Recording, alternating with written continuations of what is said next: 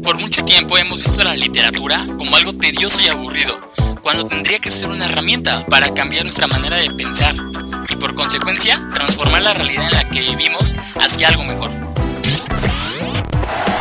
Sin formato APA busca plantear la idea de ver a la literatura como una forma de conectar con nuestro interior, de una manera fresca y disruptiva, capaz de romper con el bloqueo literario por el que muchos hemos pasado. No importa de dónde vengas o quién seas, siempre podrás encontrar un espacio para ti dentro del mundo lector. Esto es Sin Formato APA, con Marco Antonio Luna. Comenzamos. ¿Qué onda, raza? ¿Cómo están? Sean todos bienvenidos a este nuevo episodio de Sin Formato APA. Es un gusto enorme para todos nosotros que nos estén acompañando. Para quien no me conoce, mi nombre es Marco Antonio Luna y voy a ser su anfitrión a lo largo de este episodio. Eh, recuerden que justamente el objetivo de este podcast es poder compartir el gusto por la lectura, por el buen hábito de leer y dejarle verlo como una obligación que a veces nos aleja de, todo este mundo que en verdad nos deja cosas muy padres. Eh, no olviden de seguirnos en nuestra cuenta de Instagram como arroba sin formato y en Goodreads como arroba marco-luna25. Así que bien, habiendo dicho esto, comencemos. APA News. Para iniciar con este episodio, vamos a platicar de lo que sucedió dentro del mundo lector y editorial en los últimos días. Y la primera noticia que les traigo es que ya es oficial amigos, Percy Jackson se convertirá en una serie producida por Disney Plus. Rick Jordan, el autor de la saga, lo publicó en sus redes sociales hace unos días. Y Logan Lerman, quien fue protagonista de las películas producidas por Fox hace ya 10 años. ¿Qué onda con 10 años? Parece que fue ayer. Pero bueno, él también lo tuiteó diciendo que estaba muy emocionado por ver una serie que siga fielmente la historia original. Y bueno, ahora, ¿por qué dice esto, no? ¿Por qué dice esto este Logan? Eh, es muy sencillo. Como muchas veces pasa, las películas son muy lejanas a la trama del libro o a, toda la manera en la que el libro está hecho. O sea, ciertamente en este caso de Percy Jackson, trae el tema, las películas traen el tema de los, de los dioses griegos, el campamento mestizo, las aventuras de tres amigos, pero de ahí en fuera los libros son súper diferentes a las películas. Me acuerdo de cuando salieron hace años, yo ya había leído el primero. Y dije, ¿qué es esto? No inventes. o sea, porque nada que ver. De hecho, ya ni siquiera vi la segunda por lo mal que sentí que estaba. Y no me equivoqué, porque ya no hicieron las otras tres que faltaban, porque son cinco libros. Pero de cualquier manera, si alguno de ustedes no sabe bien de qué va la historia, son básicamente cinco libros breves, o sea, son como de 250, 300 páginas, en donde te narran cómo es que un niño de aproximadamente 12 años descubre que tiene descendencia divina.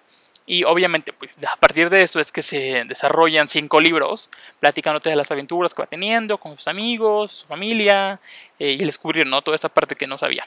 La verdad son libros para adolescentes, pero que en verdad te puede dejar muchísimas enseñanzas. Yo creo que una muy muy buena parte de lo que actualmente sé de griegos es gracias a estos libros. Y soy fiel creyente que los, los niños entre 11 y 15 años, o sea, como que los, los que están comenzando la pubertad por ahí, en verdad deberían de leerlos porque están llenos de acción, fantasía, son súper amigables. De hecho mencionan muchos temas de la amistad y de cómo hacer ese trabajo en equipo para salir adelante. Y obviamente todo en torno a mitología griega. Entonces, la verdad creo que es algo muy padre. Estoy emocionado que Disney se haya animado con esto. Porque las películas nada que ver con los libros. Y estoy seguro que la, la serie va a ser muy buena. Y que a partir de esto va a poder llegar a más personas. Y por otra parte, un día como hoy, pero de 1917, Juan Rulfo, o también conocido como Juan Nepomuceno Carlos Pérez Rulfo Vizcaíno, nació. nació en el estado de Guadalajara, de Jalisco. Y eh, pues bueno, quien no conoce a Juan Rulfo, tiene dos obras principales que son sumamente reconocidas. Una es Pedro Páramo y la otra es El Llano en Llamas. Yo todavía no tengo la fortuna de leer ninguna de las dos eh, al día de hoy.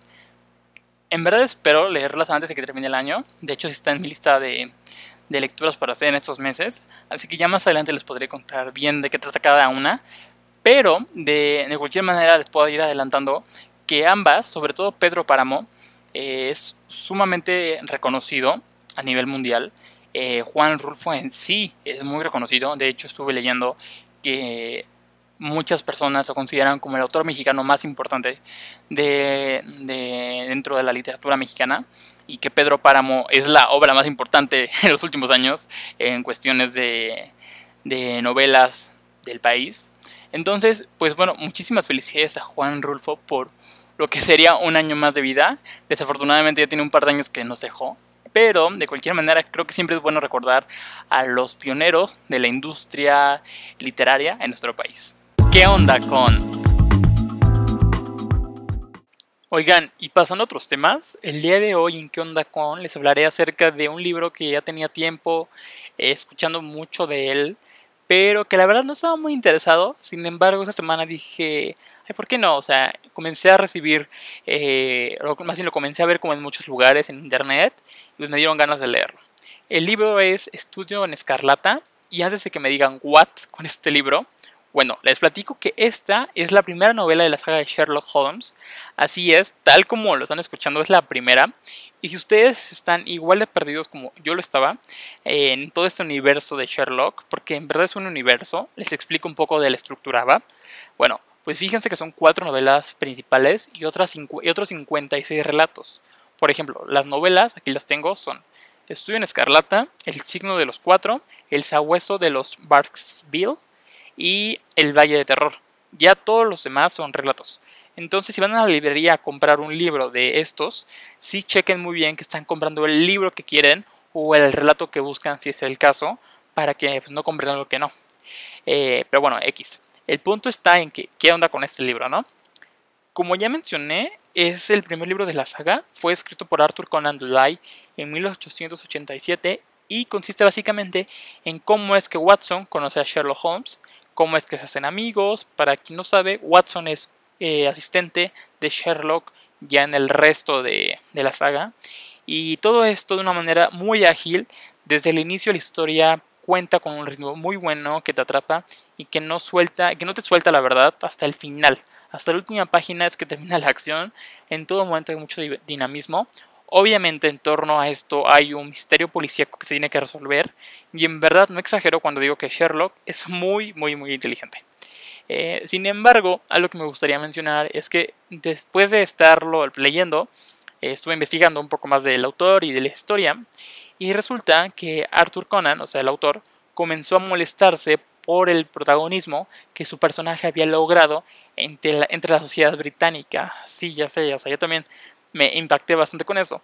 O sea, imagínense a tal grado de que no importaba lo que él sacara, o sea, de nuevas novelas, poemarios o cualquier cosa, o sea, porque en verdad a la gente no le interesaba. O sea, ellos querían nada más puro Sherlock, Sherlock, Sherlock. Eh, yo quiero pensar que por eso mismo al final hubo 56 relatos. Ahora, del mismo modo quiero resaltar que si ustedes, que si ustedes quieren comenzar a leer a Sherlock, pueden hacerlo en cualquier orden. La verdad no hay una secuencia entre ellos, pero si son como yo que quisieron empezar como eh, con el mayor orden posible, pues por ejemplo yo lo que hice fue que me fui al primero que fue publicado. Entonces yo a largo plazo planeo seguir, planeo. Así que valga la redundancia, planeo seguir o planeo continuar con los libros en función del año de publicación. Pero hay otras personas que investigan de la trama de cada uno de los libros o de los relatos y en función de eso es que los van leyendo, no tanto de la fecha de publicación. Pero digo, ahora sí que ya depende de cada uno. En sí les digo, no hay una relación que exista entre ellos.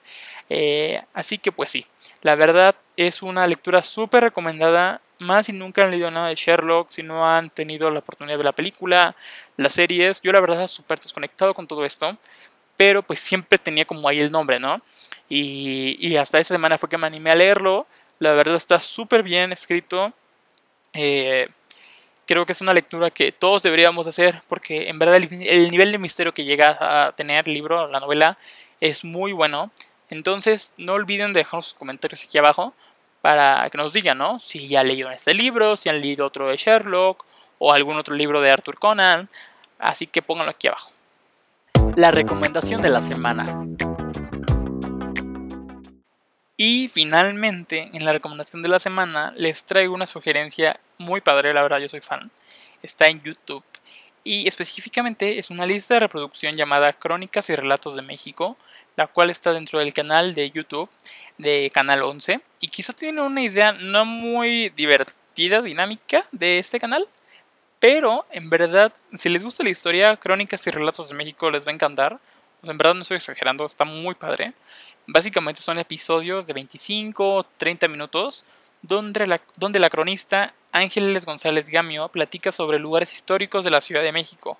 Pero en verdad lo hace de una manera tan padre, con una elegancia y profesionalismo del que soy súper, súper fan desde hace años y apenas volví a encontrar esos videos y me quedé súper picadísimos viéndolos durante la hora de la comida.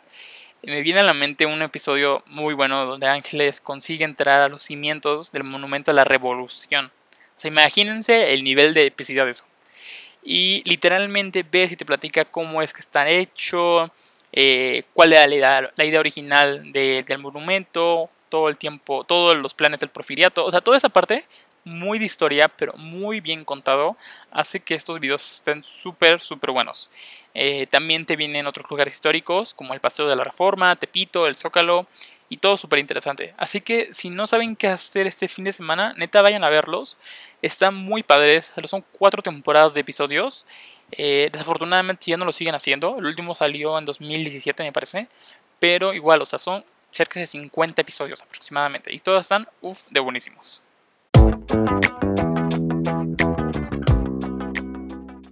Pero en fin amigos, esto ha sido todo por el día de hoy. Como siempre, muchísimas gracias Alexis por ayudarnos en toda la parte de producción. Y obviamente todos ustedes que nos escuchan por Spotify, Apple Podcasts o YouTube. Nuevamente no olviden de seguirnos en nuestras redes sociales como arroba sin formato APA. Mil gracias por sincronizarnos y recuerden que no hay mal lector ni lectura sino que el libro correcto aún no llega a tus manos. Hasta la próxima. Esto fue Sin Formato APA con Marco Antonio Luna. Hasta la próxima.